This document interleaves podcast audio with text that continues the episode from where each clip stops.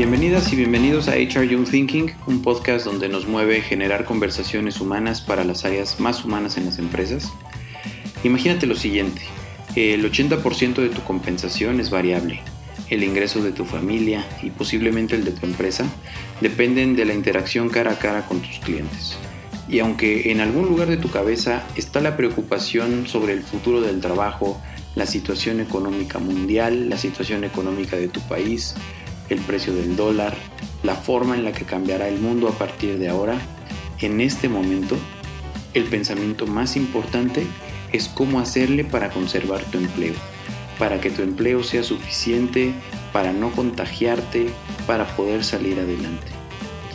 Yo soy Antonio López, cofundador y CEO de Buca, y al igual que tú, también estoy muy preocupado por lo que se viene, qué tan preparados estamos para hacerle frente y cómo salir adelante.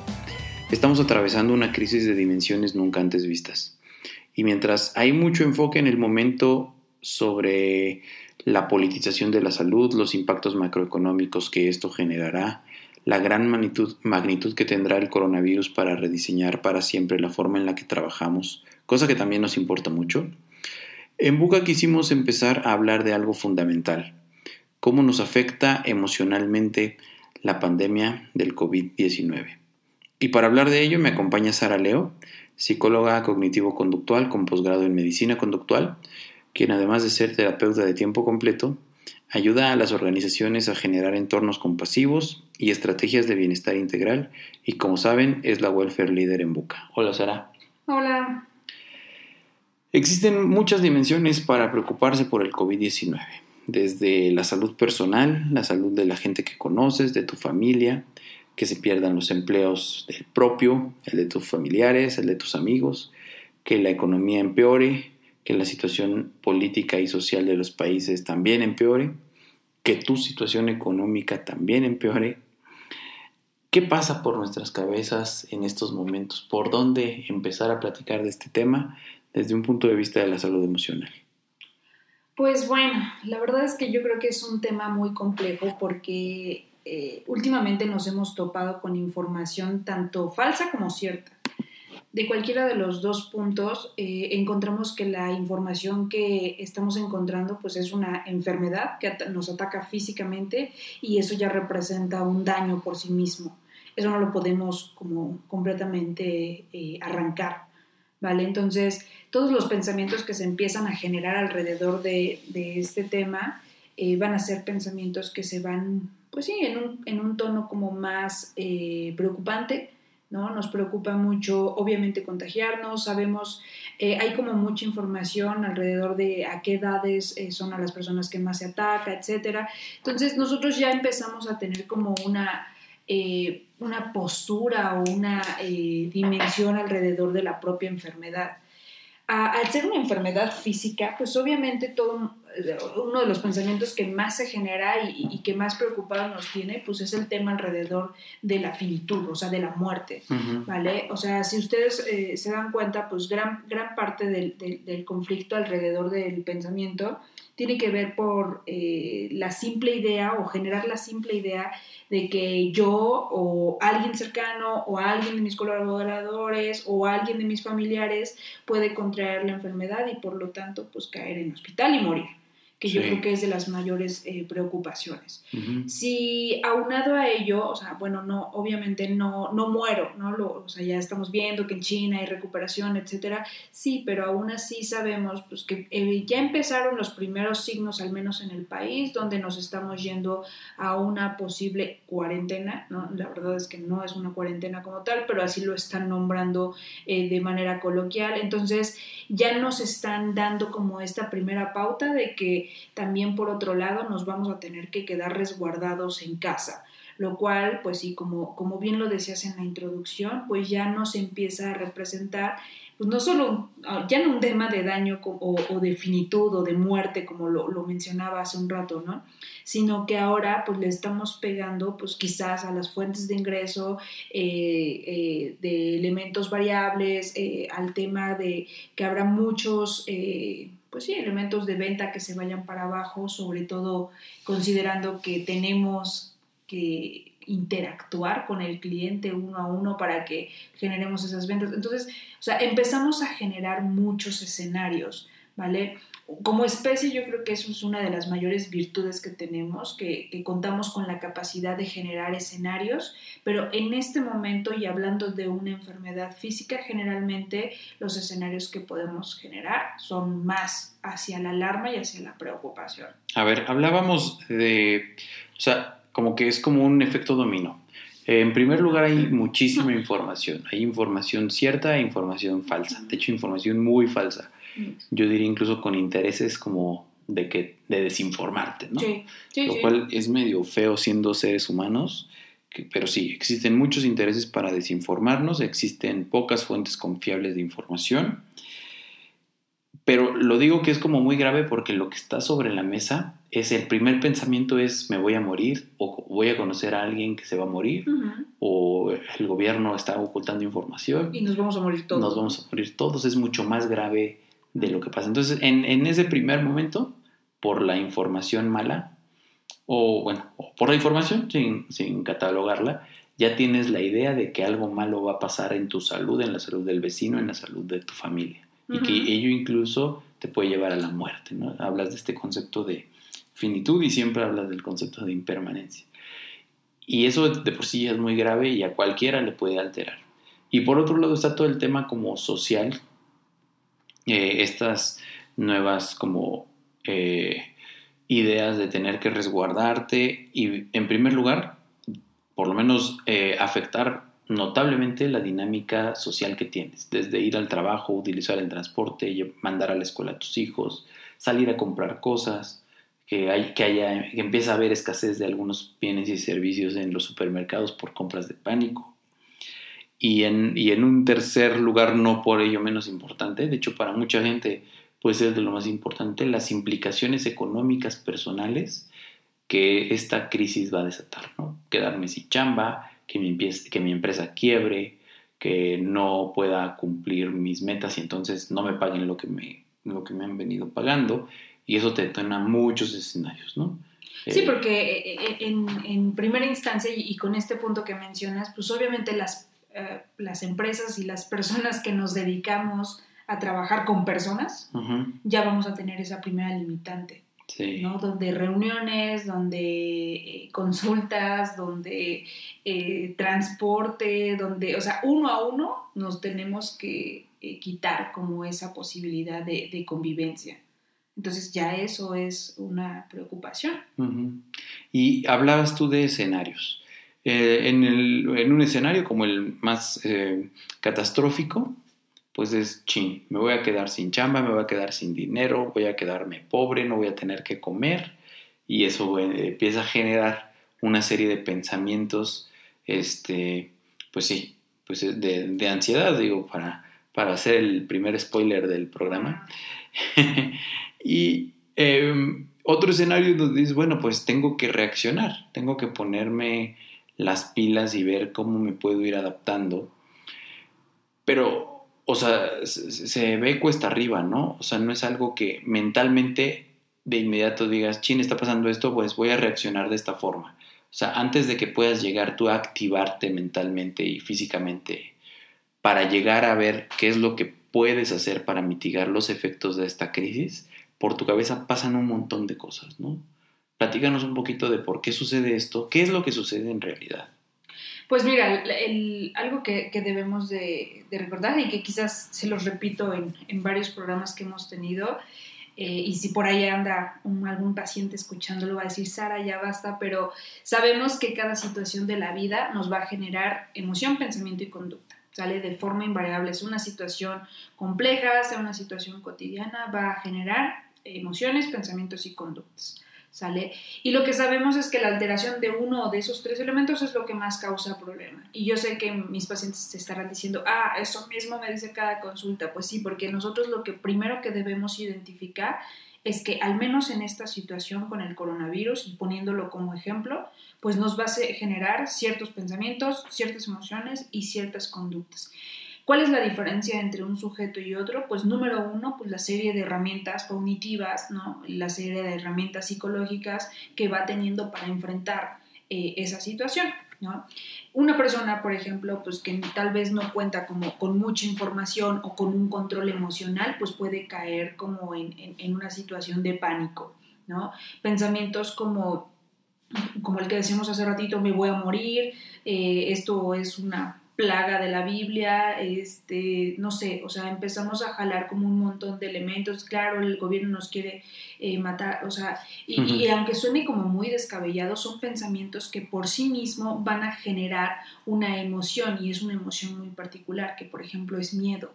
¿Sale? Generamos toda una cadena también ansiosa alrededor de nuestro sistema nervioso y entonces nosotros empezamos a segregar esa sustancia en nuestro cerebro entre más sustancia generamos, pues nuestra perspectiva se va alterando y entonces esos pensamientos se vuelven cada vez más ansiosos, ¿vale? O sea, una sustancia bioquímica generada por nuestro cerebro.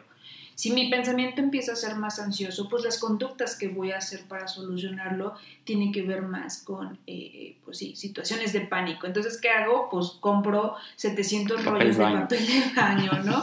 Eh, o empiezo a, comprar latas, o empiezo a, como desesperado, a bañarme en Lysol y bañar a mis hijos en Lysol y, y, ahora empezar a traficar. No nos patrocina Lysol. No, no, nos, no, no nos patrocina, pero en realidad sabemos, por ejemplo, que hay muchos centros comerciales donde ya no existe, aunque se ha dicho que no es un elemento tan confiable para matar el virus, ¿no? Pero bueno, o sea, la idea es, eh, o sea, que, que, ahora nosotros empezamos a generar conductas desesperadas, ¿sale? Porque mi cerebro está segregando demasiada sustancia por todos estos escenarios que mi cabeza está generando y también por la información que estoy obteniendo al final del día como de fuera. Y el contexto social, ¿no? Eh, puede ser el caso de que tú llegas muy tranquilo un sábado al súper, como cualquier fin de semana, y te encuentras con que todo el mundo está comprándose, se están acabando las cosas, ¿no? Y entonces ese pánico que tal vez tú no tenías es eh, disparado o detonado pues por el pánico social que también existe. Eso también juega un papel muy importante, ¿no? Sí, porque además, o sea, eh, eh, yo creo que uno de los principales eh, disparadores en este momento es quién tiene la razón, ¿sale? O sea, tú ves, ah, al menos en, nuestro país se está presentando una situación bastante desafortunada donde hay un gobierno que no está como, ah, como preparado para dar esa información y hay elementos políticos, o sea, hay pues, precisamente como senadores o ciertos elementos políticos que se han atrevido a sacar como información que al menos el gobierno ha tratado de desmentir, pero que si alguien por ahí se quedó con esa partecita de la historia, pues ya es una parte que parece real y la empiezan a transmitir. Yo creo que si nosotros viéramos cómo esta mala información se está multiplicando, está hasta más rápido que el número de contagiados que tenemos en el país.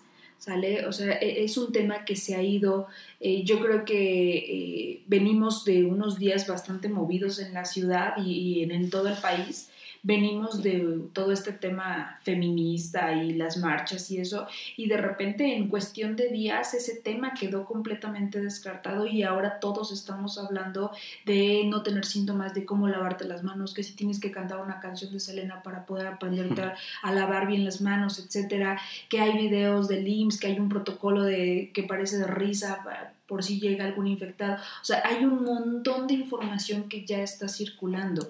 Todo ese ruido es lo que nos va haciendo que vayamos cambiando nuestra perspectiva alrededor de eso y que de repente cuando llegas al súper y ves que la gente está comprando como desesperada, ah, por muy zen que trates de ser, por muy eh, objetivo, la verdad es que sí van sembrando como estas, estas eh, pequeñas semillas de duda, de duda y, y de temor alrededor de si es cierto, tal vez yo no me estoy preparando.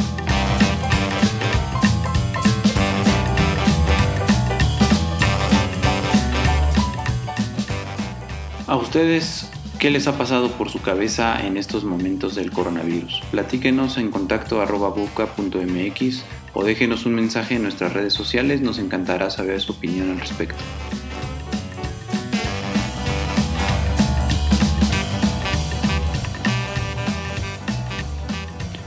Hay muchos pensamientos que se van detonando en estos momentos que generan ansiedad, que generan esta preocupación hasta genuina, yo diría, pues por todo lo que veníamos platicando, desde que te mueras, desde que te contagies de del virus, que se contagie algún ser querido, que se muera algún ser querido, eh, hasta las implicaciones sociales y económicas que ello tiene. ¿Qué pasa en nuestra mente? ¿Qué pasa en nuestro cuerpo? Ya dabas como una introducción muy importante sobre que todo, se, todo detona pensamiento, emoción y conducta, pero para entender un poco mejor cómo funciona la ansiedad en nuestro cuerpo y qué, en qué nos afecta tanto mental como físicamente.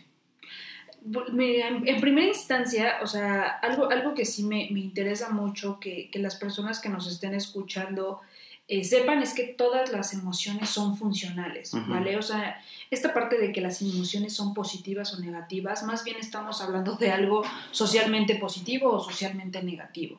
O sea, eh, nos han enseñado que no hay que sentirnos eh, con miedo, que no hay que sentir enojo, que no hay que sentir como estas emociones que parecen negativas, pero que en realidad tienen una función. Y la ansiedad, que es una cadena de emociones alrededor, por ejemplo, del miedo, eh, pues es una, es una emoción eh, que se va más o es un elemento que se va más hacia eh, conductas adaptativas, ¿sale? Es una, una cadena que nos permite activar el cuerpo, ¿sale? Para que nosotros de manera... Eh, pues bastante funcional decidamos ante un peligro si vamos a huir o vamos a pelear.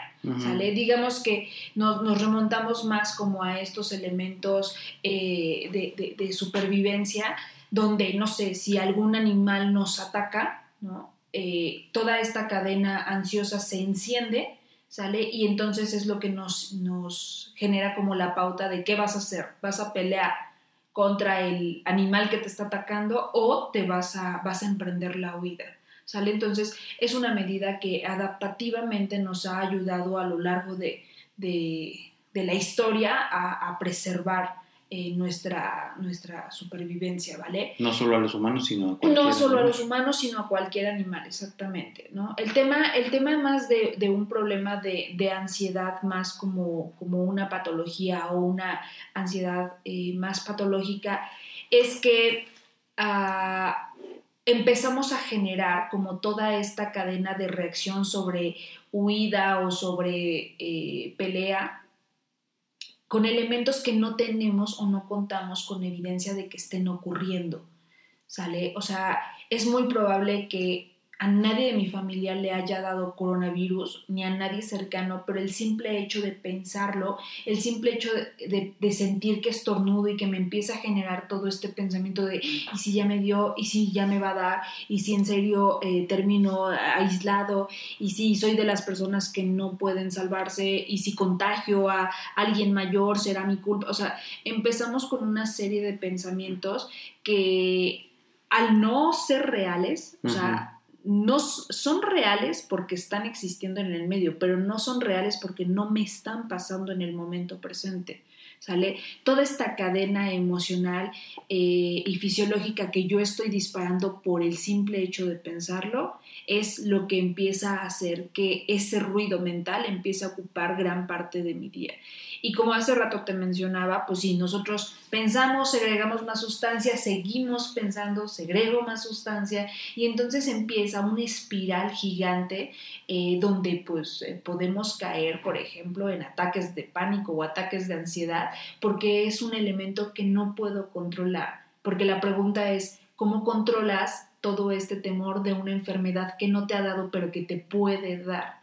¿sale? Con la simple frase que, que, te acabo de decir en este momento que te puede dar, ya nos empieza a dar como una, una sensación incómoda, ¿sale? Entonces, si nosotros seguimos pensando sobre este tema y empezamos a hacer que el pensamiento crezca, crezca, crezca, pues obviamente yo sigo segregando sustancia como si verdaderamente me estuviera ocurriendo, ¿sale? Entonces, las personas que estamos generando ansiedad alrededor y, pensamientos alrededor del coronavirus, o sea, están sintiendo y viviendo como cierto, como si ya les hubiera pasado, pero la realidad es que todavía no se contagian.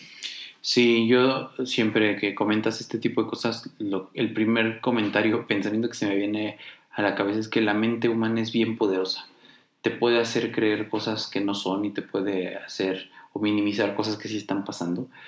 Pero esto no es algo, yo creo, no soy experto obviamente, pero no es algo ni que esté bien ni mal. Yo creo que es algo como muy, muy, muy humano. ¿no? Siempre hablas de la gran diferencia que existe entre otros animales y el ser humano y cómo el ser humano a partir de eso que se imagina, porque literalmente solo se lo está imaginando, puede detonarle una serie de eventos físicos como decías, ataques de pánico, ataques de ansiedad, pero que aparte estamos en una coyuntura en donde no es descabellado pensarlo, es decir, no es descabellado identificar a alguien que tal vez nunca ha padecido ansiedad, que tal vez nunca ha padecido este tipo de trastornos, que en esta situación le puede estar pasando. Puede ser la persona, como decías, más zen, más tranquila, más centrada, más objetiva, y de repente se sube al metro como todos los días y puede estarse detonando en su cabeza pensamientos que le generen este tipo de trastornos y que les pueden estar pasando otro tipo de cosas. Eh, ¿Cómo se puede manifestar la ansiedad además de estos ataques de pánico o ataques de ansiedad?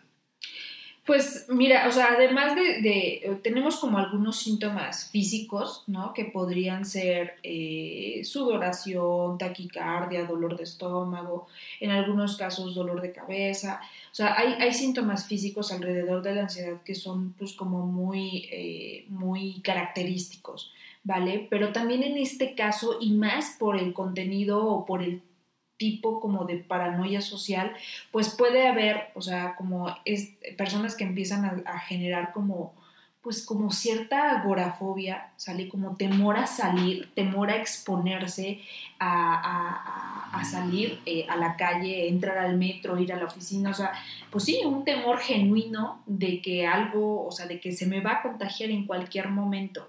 ¿Vale? Entonces, eh, eso, eso pues puede ir escalando. O sea, si nosotros no empezamos a controlar desde este momento ese tipo de ansiedad, pues es muy, muy, muy probable que nosotros desarrollemos, por ejemplo, una agorafobia ya franca, donde, o sea, se termina todo el ciclo de la del coronavirus y, yo sigo como con ese temor alrededor del contagio, ¿no? Entonces, eh, yo creo que sí eh, hay algunas conductas, o sea, sobre todo aquí, no, yo, yo, yo lo que sugeriría es empezar a ver las conductas de cómo estamos atendiendo esa ansiedad, porque te decía yo hace rato, pues se genera emoción, pensamiento y conducta, o sea, de forma invariable, ¿sale? Entonces nosotros tendríamos que detenernos más bien en ver qué conductas estoy generando para yo solucionar la emoción. Yo no voy a curar el coronavirus, ¿sale? Yo no voy a generar esa vacuna, yo no ni siquiera cuento con, con, la educación, eh, la preparación adecuada para hacerlo. Entonces, ¿qué otra cosa puedo hacer? Y entonces, algo que nos puede llegar a pasar es que llegamos como a estos elementos de, de, de análisis donde, bueno, pues sí, claro, si yo no puedo hacer la cura, ¿qué otra cosa puedo hacer? Pues me quedo resguardado en mi casa oye, pero ¿y si no te puedes quedar resguardado en tu casa porque eso implica una pérdida?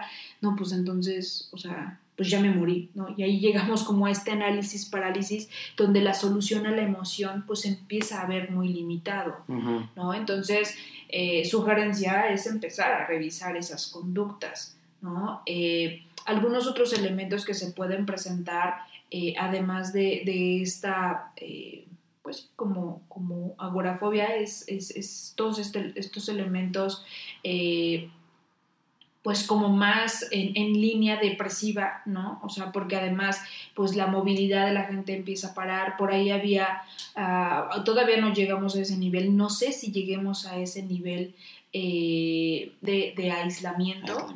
Eh, como, como en España, por ejemplo, pero hay un video por ahí que les llevaron a un coach y están todos desde sus ventanas haciendo ejercicio, etcétera. O sea, porque si de verdad llegamos a ese nivel eh, de aislamiento, ah, pues la movilidad se empieza a ver muy limitada y, y al no generar eh, todos estos elementos alrededor de conductas de placer, endorfinas, eh, serotonina de manera adecuada a través, por ejemplo, del movimiento y del ejercicio, pues es probable que también caigamos en, elementos eh, depresivos. Sí. Bueno, estamos hablando como de una parte muy importante que es la parte de la salud, ¿no? Y de la dinámica social.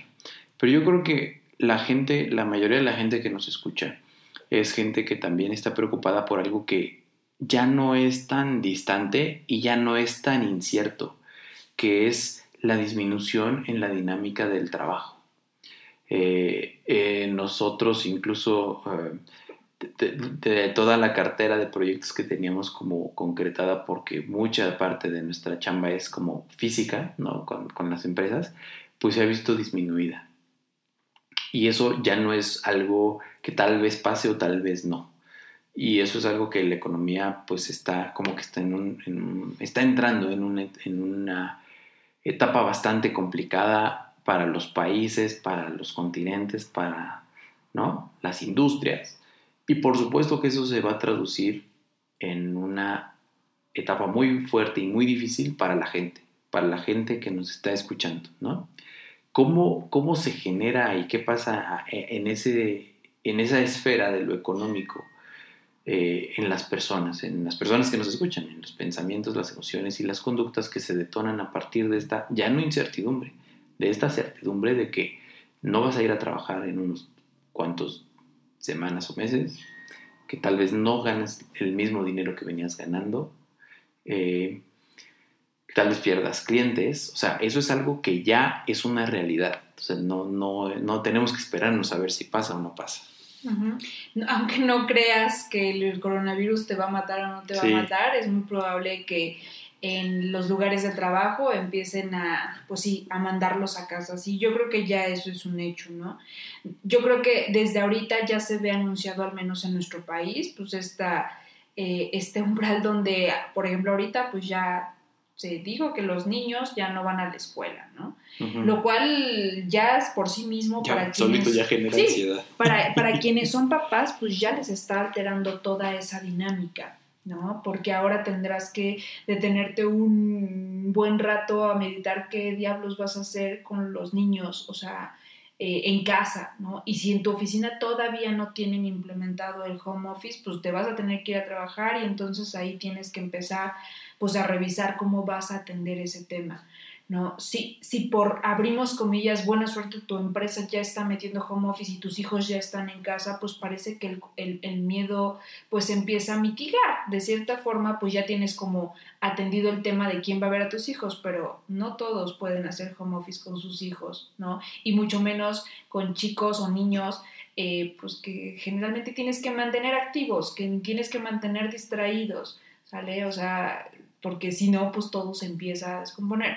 Pero si además de eso, como bien lo decías, tu trabajo, y, ya lo, veníamos mencionando eh, anteriormente, si tu trabajo tiene que ver con esta interacción, ¿sale? Entonces es bien difícil quitarte el pensamiento y es completamente normal que estés pensando cómo diablos le voy a hacer para obtener clientes, para obtener venta, para obtener, eh, o sea, este ingreso del cual dependo de esta interacción, ¿sale? Entonces, son pensamientos que por sí mismos, o sea, independiente a si yo creo o no creo que me voy a contagiar, me voy a morir o no, o sea, si mi dinámica se está viendo afectada, porque ponle que en mi empresa seguimos con el uno a uno, no tengo broncas, o sea, todos vengan, es más, pero ¿y tus clientes quieren verte?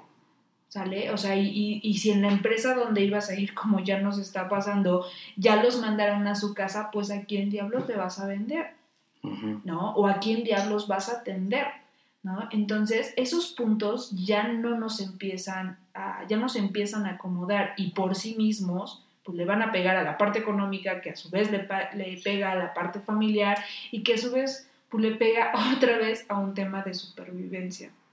Entonces, por sí mismo, es muy probable que nos genere ansiedad a quienes trabajamos eh, con esta interacción persona a persona. Y, nos estamos yendo a un escenario muy, este, pues catastrófico como en sus consecuencias, aunque muy eh, tangible y muy cercano, o sea, no es algo que nos estemos inventando como que está pasando en Italia o en España, es algo que puede estar pasando en nuestros países, en nuestra región en estos momentos. Pero pensemos incluso el caso de la persona que trabaja de tiempo completo con un sueldo fijo y que tal vez no tiene las herramientas para trabajar desde su casa aunque su empresa se los haya permitido. No tiene los esquemas de productividad ni los esquemas como eh, mentales para, para poder destinarle un tiempo, un espacio a trabajar adecuadamente.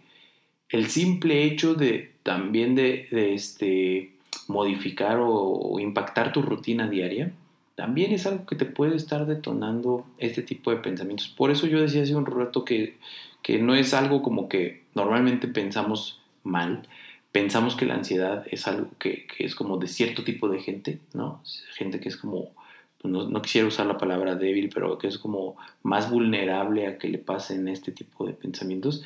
Pero si, si ya de por sí en los últimos años habíamos visto un incremento generalizado en ciertos perfiles demográficos de la población de, de padecimientos como estrés, ansiedad o depresión, yo creo que estamos ante, ante la puerta de que se te llene tu consultorio, porque va a ser algo mucho más recurrente de lo que ya era, ¿no?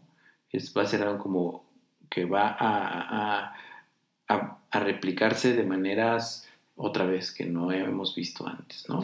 Y, y qué bueno que tocas el tema. Eh, este tema de la ansiedad no es de un tipo de persona, o sea, quienes están escuchando esto, ojalá me pudieran decir, yo jamás he sentido ansiedad para que les dé una consulta gratis, porque en serio tienen un problema. Ya lo dijiste. ¿Sale? Sí, porque quienes no tengan ansiedad implica que son personas imprudentes.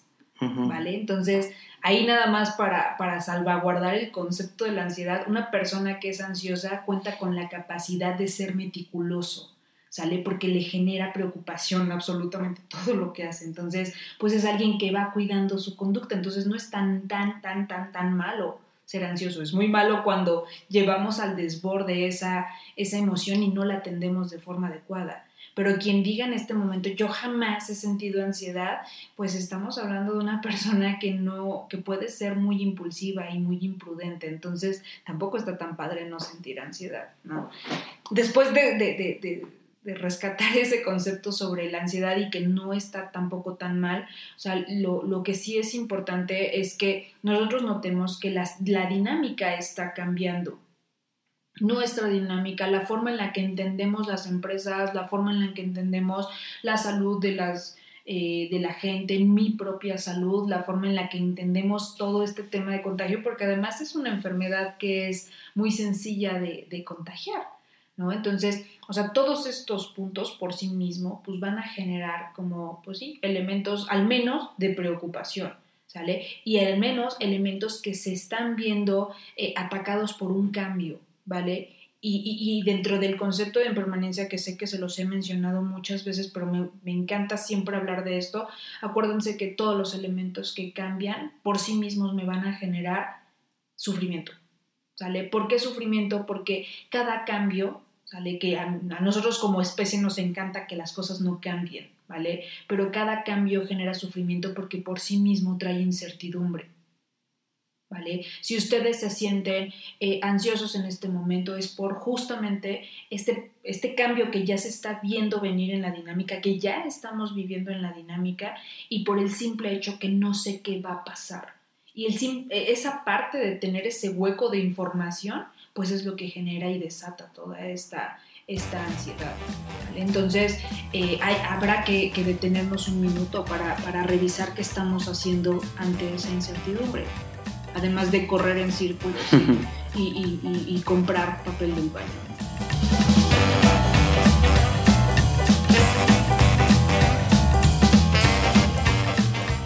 Contáctenos en redes sociales, nos pueden encontrar en LinkedIn como Buca y en Instagram como Mundo-Buca.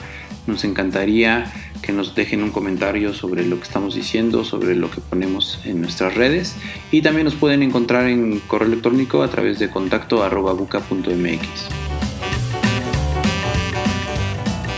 Pues ya platicamos un poco de que esto es algo más humano que cualquier cosa, que no es una señal de debilidad, que no es exclusivo de ciertas personas o de ciertos eh, sí, de ciertas personas con algunos trastornos mentales es algo que a todos nos pasa y que, que mal a los que no les pase de alguna forma. Hay como formas de, de, lidiar con ello y hay como igual extremos o escalas en las que la ansiedad puede inmovilizar a algunas personas, la ansiedad puede movilizar a algunas personas a buscar soluciones. Quisiera para terminar este episodio que nos platiques así como en este, algún tipo de consejos o de recetas. Primero desde el punto de vista de lo personal. ¿Qué hacer emocionalmente, mentalmente, para lidiar un poco mejor, para, para llevarla bien con estos esquemas, con estos pensamientos que a todos deben estar, eh, deben estarse generando en nuestras cabezas, ¿no? Desde el punto de vista personal primero, poco algunos tips, algunos consejos. Y sobre todo, porque de, eso se trata HR Young Thinking, eh, ¿qué podrían estar haciendo, qué deberían estar haciendo las organizaciones para poner este tipo de conversaciones sobre la mesa y que no solamente sea el tema de cuándo vienes y cuándo no vienes, sino preocuparse otra vez poniendo al ser humano en el centro, preocuparse genuinamente por lo que está pasando y, saber qué podrían estar haciendo las, las empresas en este sentido. Ah, de, bueno, en la parte personal, lo que yo les sugiero en primera instancia, pues es ah, primero empezar a estacionar o generar pensamientos basándonos en el presente. ¿A qué me refiero con esto? A que si tu pensamiento en algún momento de tu día se va como por esta línea de me voy a contagiar, me voy a morir, mi, familia se va a contagiar, o voy a perder el trabajo, voy a perder el dinero, no voy a encontrar forma de solucionarlo, etcétera, pues no es algo que esté pasando en este segundo, ¿sale? Entonces regresa siempre al presente. ¿Vale? Una, una herramienta eh, pues que cuenta con muchísima evidencia para poder regresar al presente, pues es empezar a practicar meditación. ¿Sale? Hay algunas meditaciones basadas en la respiración, ahí si quieren eh, escribirme también a mí en, mis redes personales, puedo mandárselas por mensaje. Eh, respiraciones de tres minutos que nos permiten regresar al presente y sobre todo empezar a distraer ese pensamiento.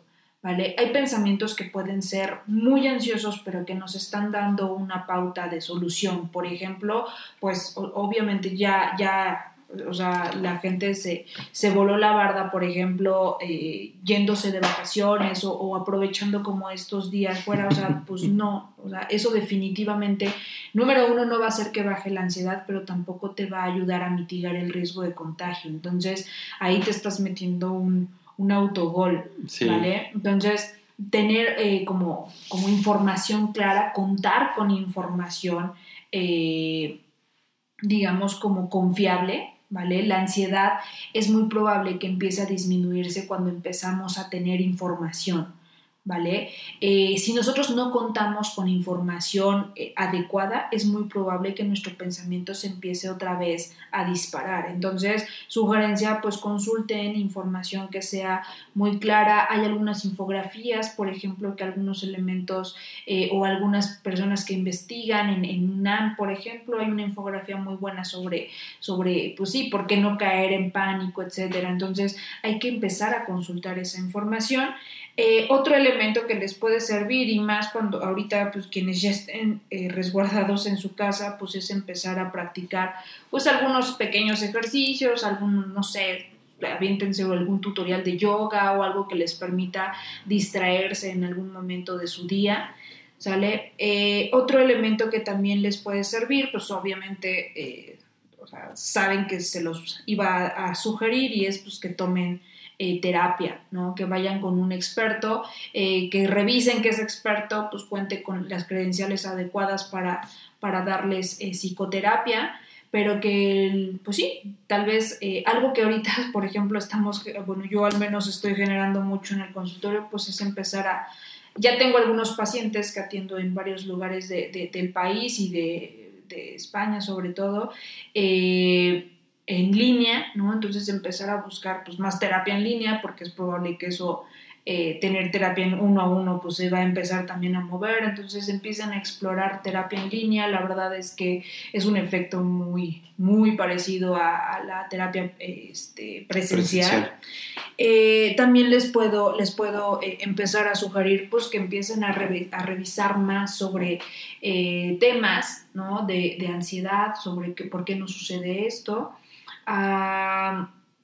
y vaya, o sea, el punto es que empecemos a aperturar la información que tenemos con información que sea mucho más eh, confiable. ¿Vale? Eh, eso sería como en el punto eh, personal. También ser muy cuidadosos con la información que vamos dando hacia afuera. es probable, no sé, o sea, y sé que tal vez yo a veces digo muchas cosas que parecen de broma, pero, pues sí, al ver, por ejemplo, no sé, eh, por ahí me encontré con una infografía que alguien hizo que Nostradamus hizo una predicción de que esto iba a pasar. O sea, suena, suena a risa, pero si yo le doy esa información a alguien que de verdad la está pasando muy mal con respecto a la ansiedad, sé que todos me van a poner ahorita que están escuchando esto, me van a poner ojos de huevo, pero de verdad podemos llevar al suicidio a alguien por generarle más ansiedad de la necesaria. Entonces hay que ser bien cuidadosos con la información que damos, porque yo no sé qué tan vulnerable y qué tantas herramientas eh, psicoemocionales tiene a la persona que se los estoy diciendo. Entonces, eh, de verdad empecemos a parar. Eh, esa información que nos está de verdad rebasando. Claro. Yo, a ver, comentas como cosas bien interesantes. Eh, sinceramente para mí, mucho de lo que dices se reduce a estar como presente en el aquí y en el ahora. Y ello, en lo personal, a mí me implica o me ha implicado en los últimos años eh, es estar alejado por completo de toda esta vorágine de sobreinformación. A ver, la gente está peleando como por likes, ¿no? Y en esa lucha por quién es más popular en redes, es capaz de inventar y de generar y distribuir cualquier cantidad de cosas. Pero si eso pasa a las personas por un simple efecto de, este, de endorfinas, ¿no? De serotonina, pues los medios de comunicación, las agencias de información están como en 100 veces más, ¿no? Y yo sí he sido testigo en las últimas semanas y meses de la de la gran perversión que existe en estos medios, y hay muchísimos, y yo creo que no hay uno solo que se salve, eh, de querer generar estos likes. Y en aras de ello, como tú decías, se puede literalmente llevar al suicidio a alguien, al suicidio. Entonces, sí, parar esa información, parar esas cadenas de información, en lo personal, lo que me ha servido es estar muy alejado de redes sociales y no comprar absolutamente nada, ¿no? Me da muchísima tranquilidad, además de, meditar y, este tipo de, de, cosas que también los llevo mucho a la práctica. Y las organizaciones que podrían estar haciendo, las empresas que podrían estar haciendo. Mira, en primera instancia, pues sí, empezar a revisar que que si yo voy a mandar a la gente a home office o algo así, pues cuenten con, las herramientas adecuadas para ello, ¿no? Eh, también yo creo que es bien importante que este tema de, ansiedad sobre lo que está sucediendo, eh, las empresas cuenten con, elementos y con ayuda para sus propios colaboradores, ¿vale? Porque al final, eh, al final del día, pues es esta misma ansiedad lo que le va a terminar pegando a la productividad, aunque yo lo mande a su casa pues si mi, o sea, mis empleados van a estar volándose la cabeza eh, con tantos pensamientos, con tanta preocupación, pues es muy probable que no me atiendan en trabajo cuando estén en casa. ¿Vale? Entonces, en un sentido de ganar, ganar, yo les sugiero a las, a las organizaciones pues, que estén haciendo algo con toda la situación, no solo de salud física, sino de salud eh, mental alrededor de sus empleados, ¿vale? Eh, no basta con que, con que mi empresa me haya regalado un kit de, de, Lysol y de papel de baño, ¿no? sino que, o sea, de verdad me estén dando herramientas para, para enfrentar toda la información y sobre todo herramientas que me sirvan no solo en, en el aspecto personal, sino también que van a tener un impacto directo en, en la parte profesional y laboral. Eh, empezar a, a generar como más programas eh, a distancia, ¿vale? Eh, creo que, eso es un salto que hemos, hemos tratado de dar. Yo hace rato te platicaba, bueno, pues yo ahorita tratar, todavía no cierro el consultorio, pero pues sí, ya revisando con la mayoría de los pacientes, no a todos les encanta, ¿no? Este tema de tomar terapia en línea, por ejemplo, pero, o, tomar algunos programas que nosotros damos. Eh, con las empresas tomarlos a distancia, pero vaya, el punto es generar conductas de adaptación, que acuérdense que al final del día eso es lo que nos pide eh, la emoción. ¿Vale? Generar conductas de solución. Entonces, eh, una forma de irnos adaptando, pues es generar, eh, pues más atención a distancia, ¿no? Eh, eh, por ejemplo, tener como más, eh, adaptar que los diferentes workshops y, y, talleres se vayan generando en, pues sí, en, herramientas más digitales y, más, y menos presenciales, eso nos puede ayudar a disminuir el contagio, bueno, pues habrá que, que experimentarlas, ¿vale? El punto es también generar sí, esta, esta creatividad alrededor de nuestras soluciones en vez de solamente querer parar motores y de aquí a en lo que se soluciona, pues a ver qué es lo que, lo que el destino nos depara, ¿no? O sea, pues no, tampoco podríamos dejarlo tan, tan en una línea de incertidumbre. Entonces, yo creo que esa parte sería como una adaptación más hacia trabajo a distancia, pero también ayudar a que, a que mis colaboradores estén lo más tranquilos posibles con el tema, ya sea dándoles información confiable o, yo como organización poner un equipo que esté buscando esa información confiable y la esté distribuyendo entre mis empleados, que les estemos dando eh, programas para generar habilidades psicosociales y psicoemocionales para que puedan enfrentar de mejor manera este tema, ¿no? Sé que no todas las empresas Ah, pues sé que es un tema caro, pero pues lo ideal sería pues que también desde la organización los estén empujando, por ejemplo, a asistir a terapia y atender estos puntos de, ansiedad. Y, generar como estas charlas sobre este tipo de temas, ¿no? Si de por sí es algo de lo que se habla poco, la ansiedad y la depresión que se genera a partir del trabajo, que se propaga durante o a partir o a través de los centros de trabajo, pues ahora que la gente no va a ir a la oficina, que van a tener menos contacto entre ellos, pues podría parecer mucho más intuitivo, mucho más fácil pensar que sería menor la responsabilidad de las empresas hacia este tipo de cosas.